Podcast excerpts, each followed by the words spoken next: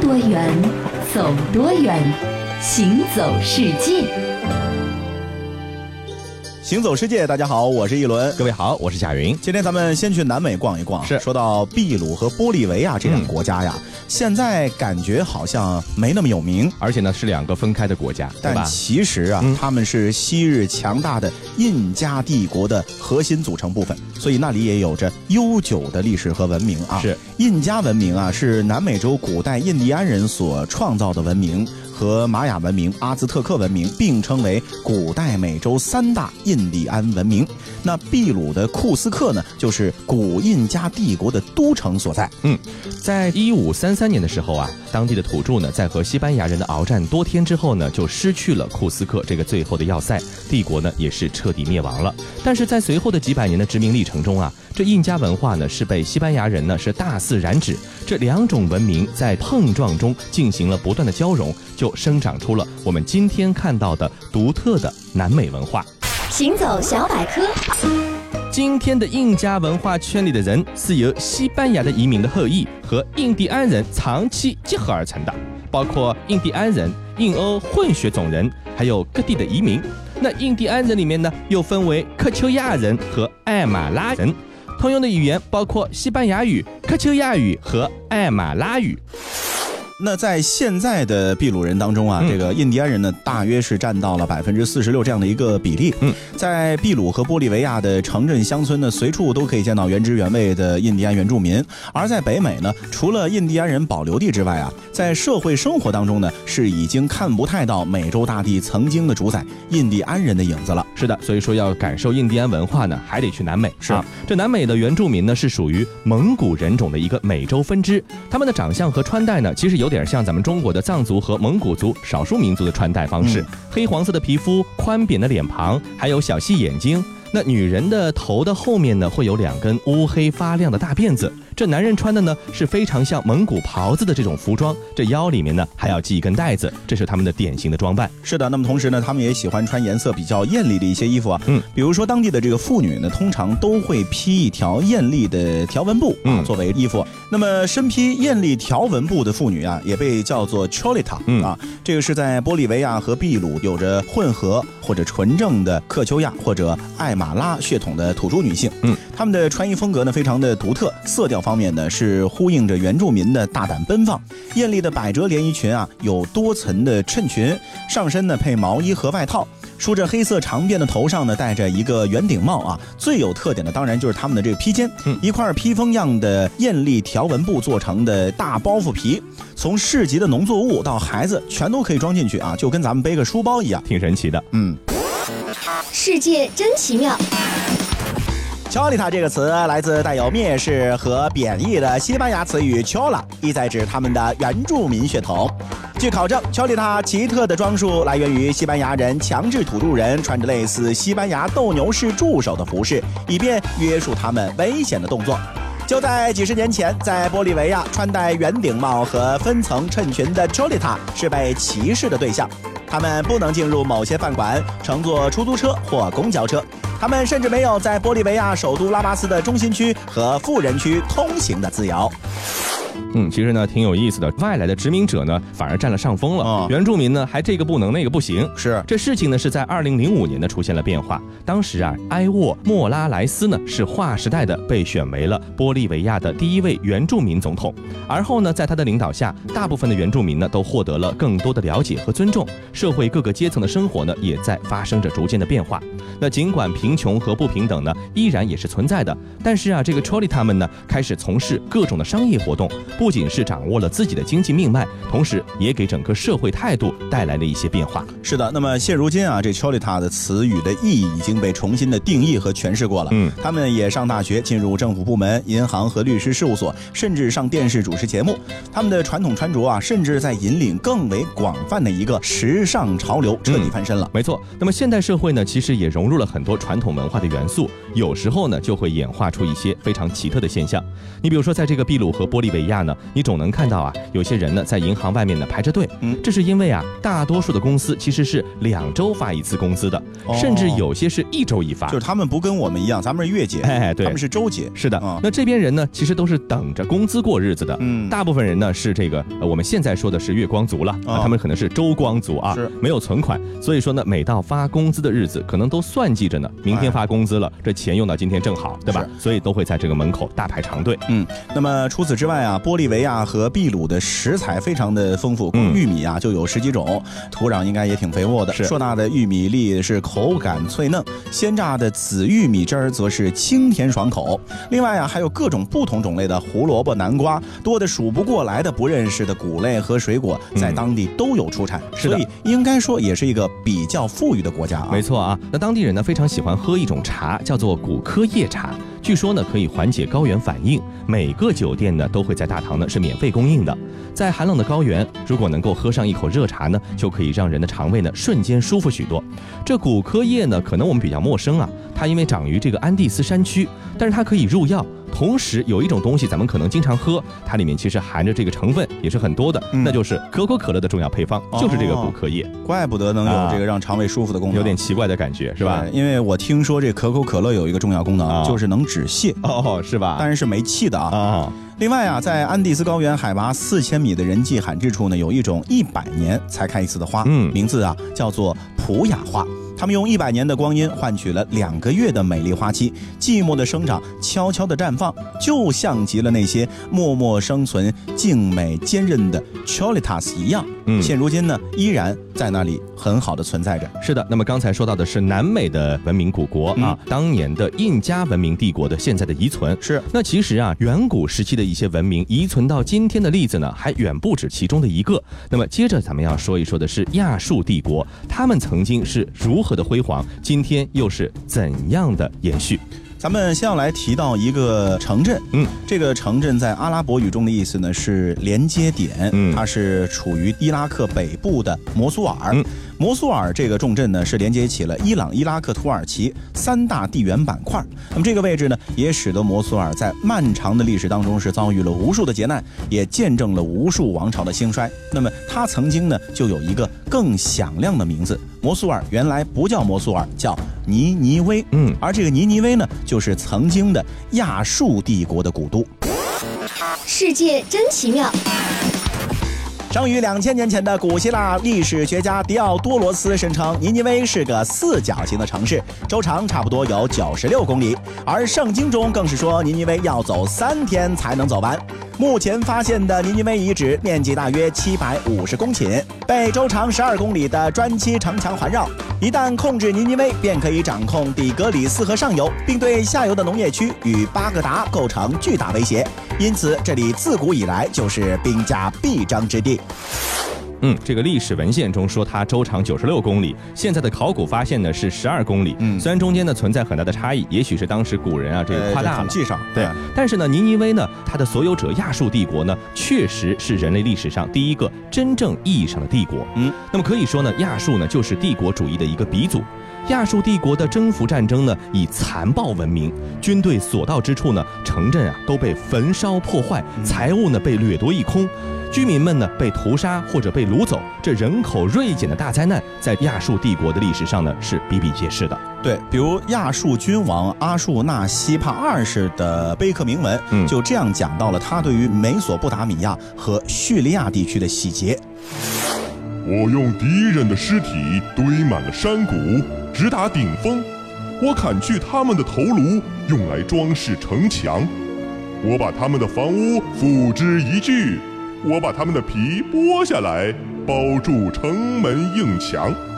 我把人活活砌在墙里，我把人用木桩钉在墙上，并且斩首。在历史记载当中啊，仗着铁器的应用和推广穷兵黩武的亚述士兵就被描述为了凶猛、残暴、杀人如麻的恶魔。是啊他们所过之处是尸横遍野，血流成河，一片哀嚎。亚述将士功劳的大小呢，是以斩敌人首级多少为标准的。哦，这个和之后的咱们中国秦国的时候的政策很相似。是啊，因此啊，所虏战俘大多都是被砍去了脑袋的是。对战败一方的贵族呢，处置是更加的残忍，有割鼻子，有割耳朵，嗯有断手断脚，哎有五马分尸的，还有剥皮剐肉的，真是令人触目惊心。那亚述军队呢，使用极其残酷的手段惩治不肯投降的战败国家。比如说，在公元前七百四十三年的时候啊，亚述军队呢就进攻叙利亚首都大马士革。大马士革当时居民是拼死抵抗，誓不投降啊。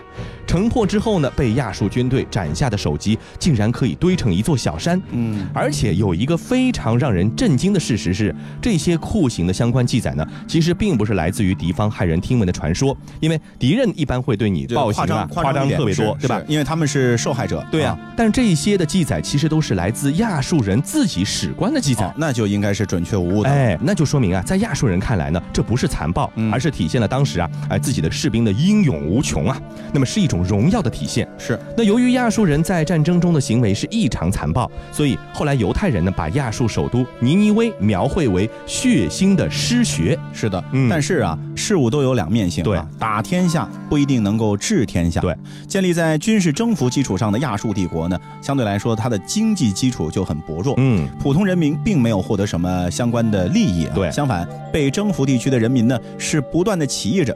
公元前七百二十一年，亚述帝国出现了宫廷政变，政局混乱。马尔都克阿帕尔伊丁二世啊，依靠着加勒底人的力量，占领了巴比伦，自封为王，嗯并且呢和埃兰结成同盟，对抗亚述。与此同时啊，叙利亚和腓尼基的居民也进行了起义，并且呢得到了埃及的支持。此外呢，王室内部矛盾的日益激化，也加速了亚述帝国的崩溃。继承人选的争议呢，往往演变成了全面的内战。嗯，这和咱们秦朝这末年也还是有点像啊。哎，是，公元前六百五十三年，巴比伦再度起义的时候呢，起义的领导人啊，竟然是亚述国王亚述巴尼拔的兄弟沙马舒姆。哎呦，这真的是内讧外讧一起来了，哎对吧？公元前六百二十六年的时候呢，巴比伦尼亚呢就宣告独立了，由这个亚述派去驻守这个地方的加勒底贵族纳波帕拉沙尔呢自立为王，建立了新巴比伦王国，并且呢和伊朗高原西北同样受到亚述统治的米底人呢结成同盟，在公元前六百十二年的时候呢就攻陷了亚述首都尼尼微，那么在那一年呢就宣告了亚述帝国的覆灭。那遗产呢就被新巴比伦王国还有米底呢给瓜分掉了。是的，那么亚述帝国的覆亡原因啊，总结起来的话呢，就是经济发展不好，嗯，国内起义不断，以及王室内斗三个原因。是在帝国亲附之后呢，亚述人就从此再也没能建立起自己的国家了。不过，处在中东民族大熔炉中的他们呢，却并没有因此消失在历史的长河之中。嗯，帝国覆灭之后呢，亚述人一直遭到了歧视和迫害。但是，即使经过如此多磨难啊，现如今仍然有大量的亚述人的后裔呢，是生活在伊拉克和叙利亚的。那些古老的基因能够传承到现在呢，确实，就我们目前来说呢，嗯也是咱们人类宝库当中不可或缺的一部分啊。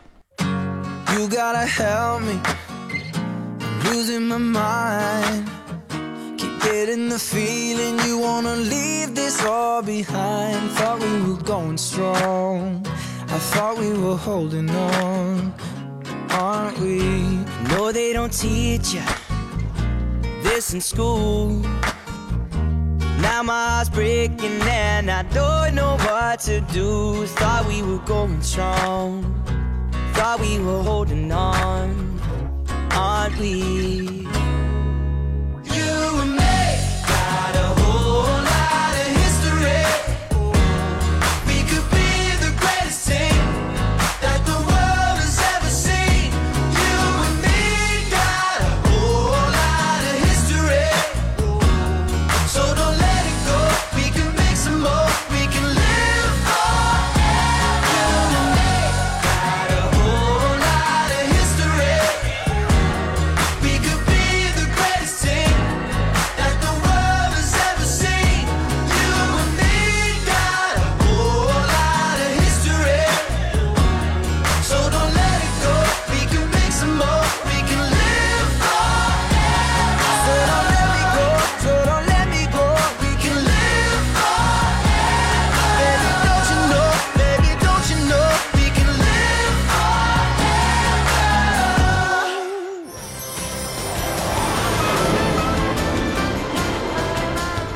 听多远，走多远，行走世界。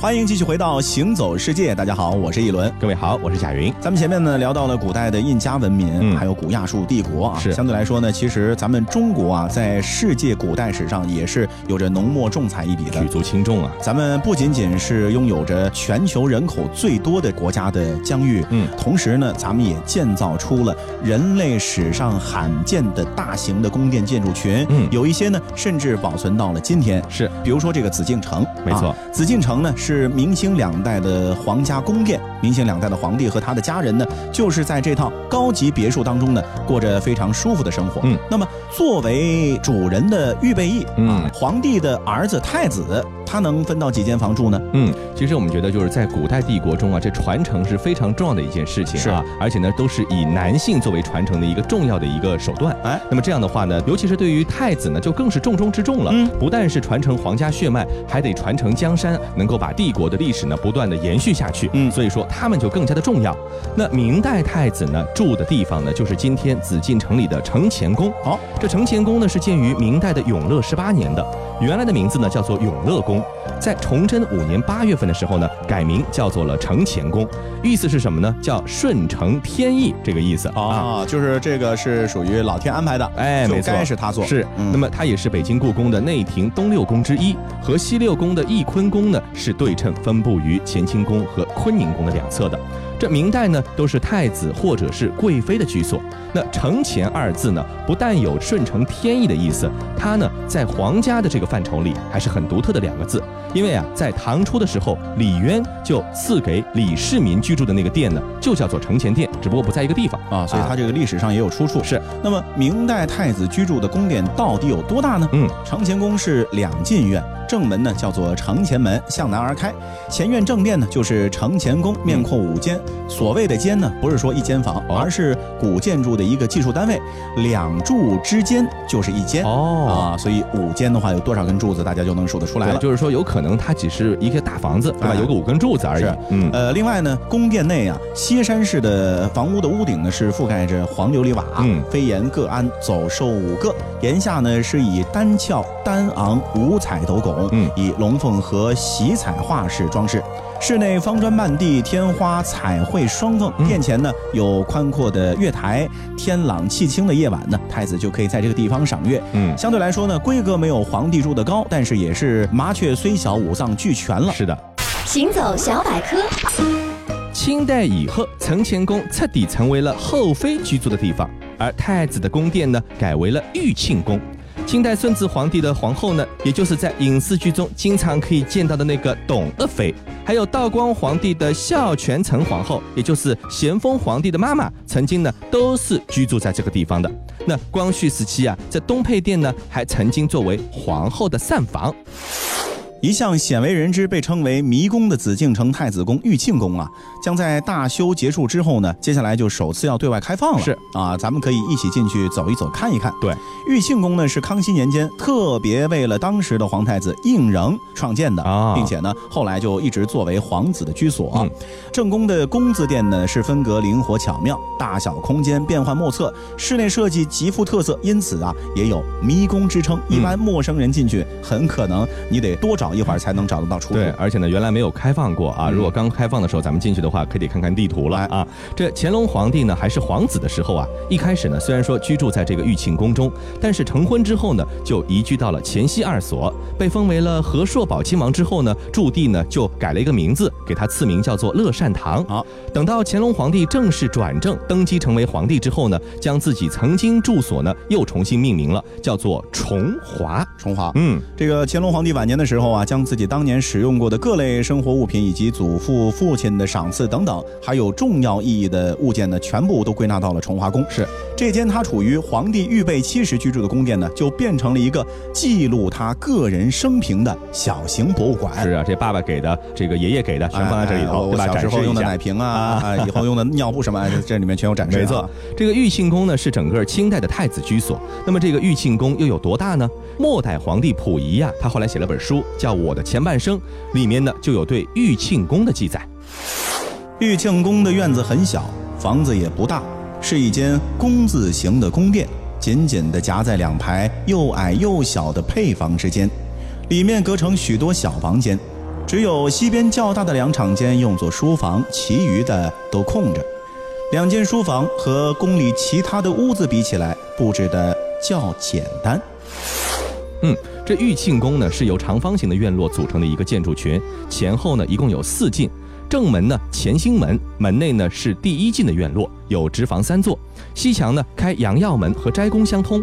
过院北祥序门呢是第二进的这个院落，正殿呢是敦本殿，东西呢配殿各有三间。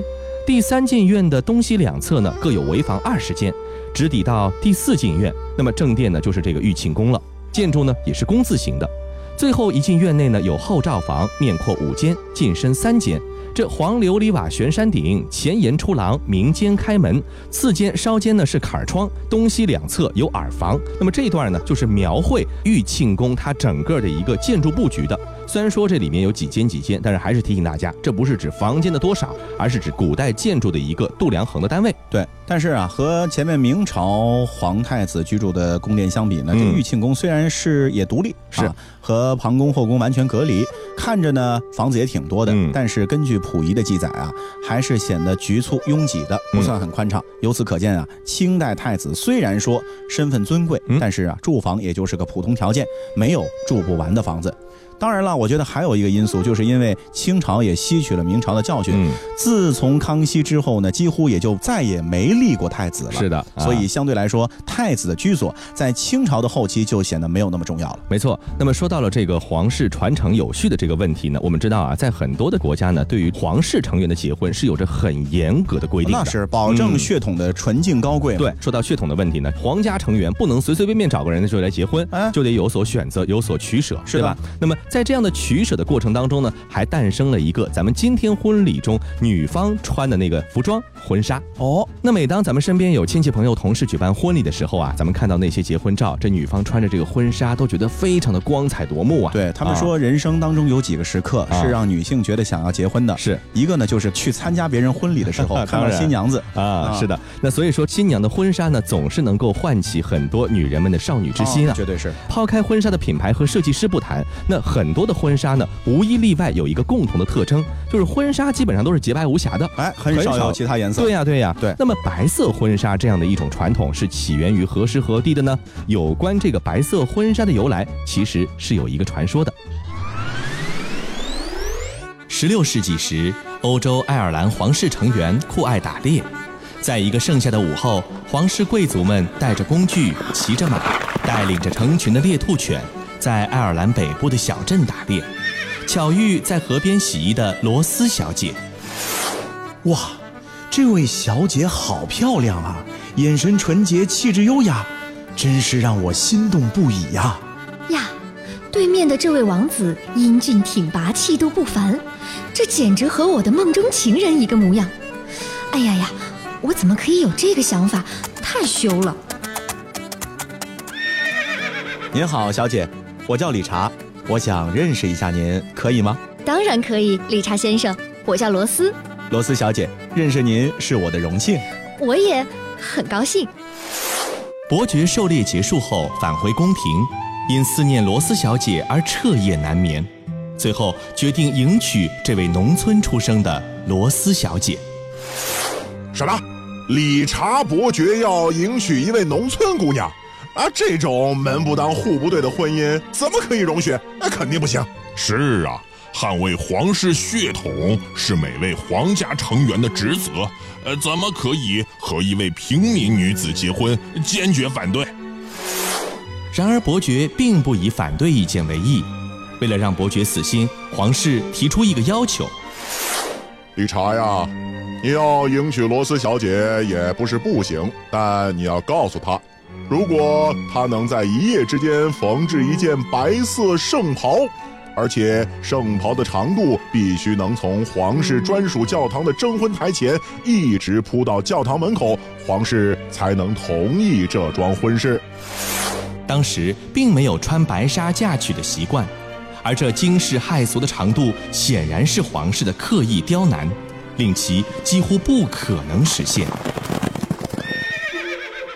亲爱的，皇家要你做出一条能够从教堂征婚台铺到大门口的圣袍，才同意我娶你。他们，他们这是故意为难我们，目的就是让我们分开。亲爱的，你别着急，这有什么难的？我找全村的姐妹们一起帮忙，一定可以完成，真的吗？真的，相信我。罗斯小姐和整个小镇的居民们彻夜未眠，共同合作，终于在天亮前缝出了一件精致而且设计线条极为简约又不失皇家华丽气质的十六米长的白色圣袍。当这件白色圣袍于第二天送到爱尔兰皇室时，皇家成员无不深受感动，并被白色圣袍的设计感打动。在爱尔兰国王还有皇后的同意下，他们完成了童话般的神圣婚礼。这就是全世界第一件婚纱的由来。传说归传说，其实早在一四九九年，法国路易十二和安妮的婚礼上，新娘的结婚礼服呢，就是第一次有文献记载的婚纱。嗯，当时新娘子的裙子呢，和现在的婚纱是有很大不同。比如说，王室成员结婚就会选用比较昂贵的织锦，嗯而且呢，还会绣上很多的珍珠、银饰和宝石。普通的平民负担不起这种奢华礼服，就会改用自己最好的那件衣服当做结婚的礼服穿。是，那在十九世纪前呢，少女们出嫁的时候所穿的这个新娘礼服呢，其实也没有统一的颜色规格。嗯直到一八四零年，当时英国的维多利亚女王呢，就穿上了历史上第一套大家都能看到的洁白婚纱。哦，从此以后呢，世间女子呢改变了自己的婚礼礼服的风格。这女王身穿的是一袭镶满耀目钻石，还有名贵蕾丝的白色礼服。这布料选用的呢是漂亮的咱们中国的锦缎，呃，这拖尾长达十八英尺啊，并且配上了白色头纱，从头到脚的纯白色亮相呢，可以说是惊艳全场。她的这一举动呢，在令人惊艳之余呢，也是迅速的成为了各大时尚风向标志，广为流传。是西方的婚礼上，新娘身上穿的白色的结婚礼服呢，也逐渐的成为了一个传统，流传到现在。是的，那么同时，白色为什么能作为婚纱颜色当中的主流颜色流传嗯到现在了呢？其实，关于白色还有它深厚的历史根源。嗯，在君主统治的时候呢，呃，相对来说，女性的社会地位呢没有现在那么高，是人们呢非常看重的是女子的贞洁，嗯认为女孩子在婚前一定要守身如玉。那是这种想法也就反映在了新娘穿的礼服的颜色上。曾经啊，有地方就这样规定的，白色婚纱是少女专利。嗯，二婚或者已经失身的女子呢是没有资格穿白色婚纱的，嗯，只有再婚妇女婚纱才会用粉色或者湖蓝等颜色，嗯也是和初婚的区别。是因此啊，人们认为结婚那天的新娘是最纯洁、最美丽的，白色呢是唯一能和她的纯洁美丽相匹配的颜色。这也是为什么在最初的时候选用白色婚纱的一个原因。好了，以上呢就是这一期的《行走世界》，我是贾云，我是一轮。欢迎大家下次继续收听。春暖的花开，带走冬天的感伤。微风吹来浪漫的气息，每一首情歌忽然充满意义。我就在此刻突然见到你。Take it away. 春暖的花香带走冬天的凄寒，微风吹来意外的爱情，鸟儿的高歌拉近我们距离，我就在此刻突然爱上你，听我说，手牵